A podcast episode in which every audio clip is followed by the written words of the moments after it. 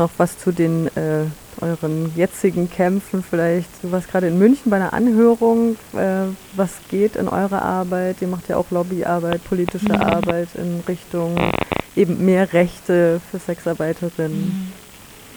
Also das Erstaunliche bei der Anhörung im Bayerischen Landtag war, dass sie initiiert worden ist von Cassandra aus Nürnberg, weil sie in der Beratung festgestellt haben, dass sie einen großen Bedarf haben, insbesondere nach Corona, ähm, bezüglich Beratung, bezüglich Professionalisierung, auch zum, zum Teil ähm, lebensbewältigenden äh, Aspekte, dass darüber keine Finanzierung äh, von Seiten des Staates gegeben ist.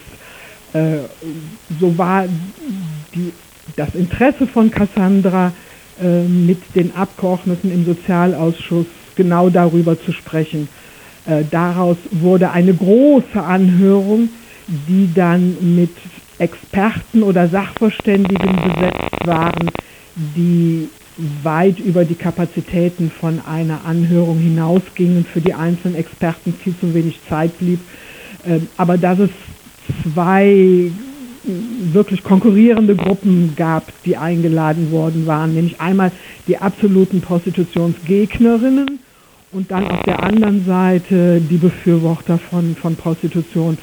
Und ich bin mir wirklich vorgekommen wie auf einem anderen Stern.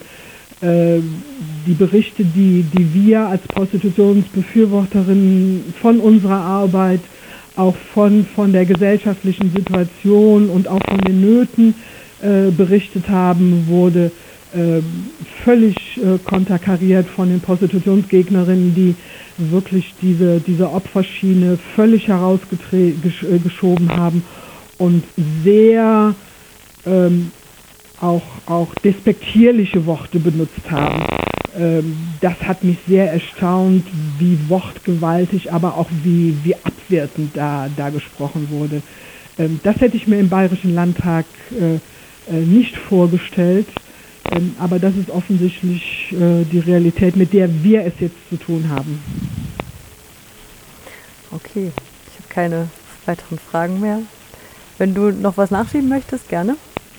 Ähm, ja, vielleicht ähm, hat die Anhörung im Bayerischen Landtag mir nochmal gezeigt, äh, wie wenig Menschen, wozu ich dann auch Politikerinnen und Politiker zähle und auch Behördenvertreterinnen und Vertreter, wie wenig sie von der tatsächlichen Arbeit von Sexarbeiterinnen, von den Bedingungen in Prostitutionsstätten wissen, Details, auch rechtliche Details, zum Teil gar nicht kennen.